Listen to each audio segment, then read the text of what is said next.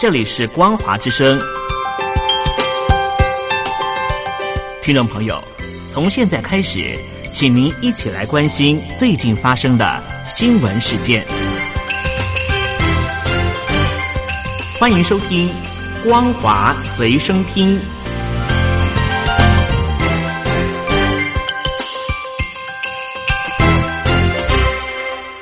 朋友好，欢迎收听光华随身听，我是黄轩。今天是中华民国一百零九年六月二十二号，星期一，带大家来关心重要的新闻讯息。中共全国人大常委会二十八号到三十号将召开第二十次的会议。港版国安法暂未排入议程，但是依照前例，不代表不会审议该法案。分析认为，港版国安法可能将在这一次的会议中表决通过。备受关注的是，北京将在香港设立的维护国家安全公署，职责是对当地国安情势进行研究、分析以及建议，并依法办理危害国家安全犯罪事件。触犯港版国安法被定罪，最高可处监禁十年。北京维权人士许志勇传被逮捕，家属在二十号接到山东警方的通知。但涉及罪名及羁押地点仍然不明。许志勇获罪的原因与去年十二月初一场讨论中共时政的聚会有关。许志勇更曾经在今年二月份要求习近平辞职，为隐匿新型冠状病毒肺炎疫情以及危机处理不当来负责。许志勇被逮捕之后，警察曾经口头告知家属，许志勇被以涉嫌煽动颠覆国家政权罪，遭到指定居所监视居住。北京疫情呈现失控状态，八家医院五个区的负责人被约谈。来自武汉的同济医院、协和医院在二十号派出医疗团队驰援北京，各医疗机构也提升防控等级。另外，江苏省、浙江省、山东省、河南省以及中共疾病预防控制中心也已派出数十名流行病学调查人员抵达北京的相关医院。根据报道，北京市政府加速防疫工作，其中爆发疫情的丰台区已经超过三十万人进行核酸检测抽样。在此同时，官方监控舆论，抓捕所谓的传谣者。有北京市民透露，疫情相当严峻，但官方不报实情。新型冠状病毒的肺炎疫情之下，让原本在中国大陆风行的直播销售更加的火红。大陆消费者协会在近期发布的调查报告显示，不少消费者认为直播电商行业夸大其词，假货太多。而近期爆红的美妆直播主李佳琦，就曾经因为推销商品品质不符等问题，引发消费纠纷。中共商业联合会在近日发布通知，要求商联媒购委起草制定两部电商标准，分别是视频直播购物运营和服务基本规范，以及购物网络诚信服务体系评价指南，要让直播带货进入监管时代。由日本大学等单位组成的研究团队正在研发一种不用特殊装置就能够在三十分钟内得知是否感染新型冠状病毒的新检查法。日本制药大厂正在进行实用化，希望能够早日运用。欧洲联盟高官与中共领袖在今天举行视讯高峰会。由于欧盟锁定中国大陆的企业实施新关税，加上欧盟担心北京在世界舞台上的独断作风，双边关系日趋紧张。俄罗斯总统普廷不理会国内的疫情。二十四号将在莫斯科举行纪念二战胜利日阅兵，而再过一个多星期，俄罗斯就要举行修宪公投，让普廷有机会继续参选总统。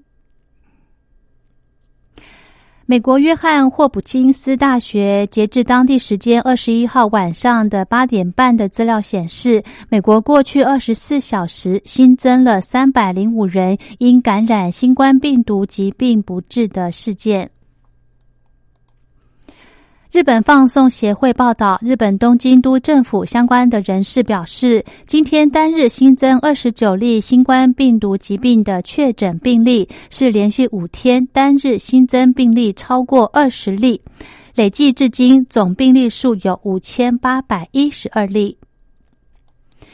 疫情搅乱生活与经济，有些人甚至将生活的不顺怪罪领导人或者是其他国家。专门研究宽恕的美国学者说：“学会原谅是有效达到更健康以及更快乐的处方签，而且有方法可以练习。”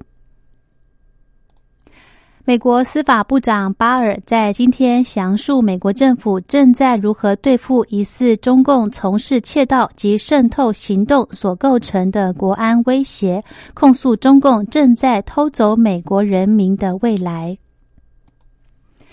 南韩国防部长郑景斗今天表示，北韩领导人金正恩的胞妹、劳动党第一副部长金宇镇，实际上已经是北韩二把手，代替哥哥出面当黑脸，以巩固日后两韩关系改善时金正恩的地位。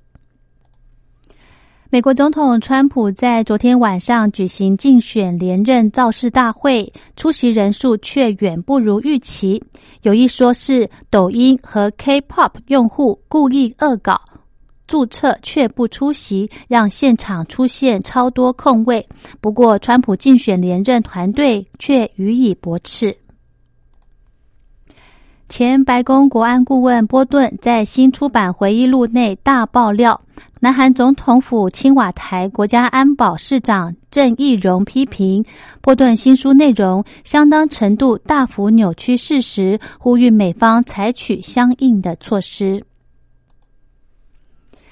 中印边界持续紧张。印度国防部长辛赫在二十一号与军方高层召开会议时表示，印度不希望局势升级，但如果中共采取任何行动，将赋予部队完全自由，采取必要的行动。这意味着，印度军队在中印实际控制线上，可根据对方的升级行动，自由的予以适当的还击。美国总统川普表示，愿意考虑和委内瑞拉总统马杜洛会面，并淡化原先要承认反对派领袖为委内瑞拉合法领导人的决定。美国司法部长巴尔今天抨击美国大选采用邮寄投票，称此举可能导致舞弊。巴尔表示，在国家严重对立之际，邮寄投票可能为舞弊打开大门，削弱大众对选举结果的信心。他说，投递到信箱里的选票可能遭窃，甚至可能会有一些外国势力印制数以万计伪造选票来左右选举的结果。但是，选举专家对这种说法仍保持着怀疑的态度。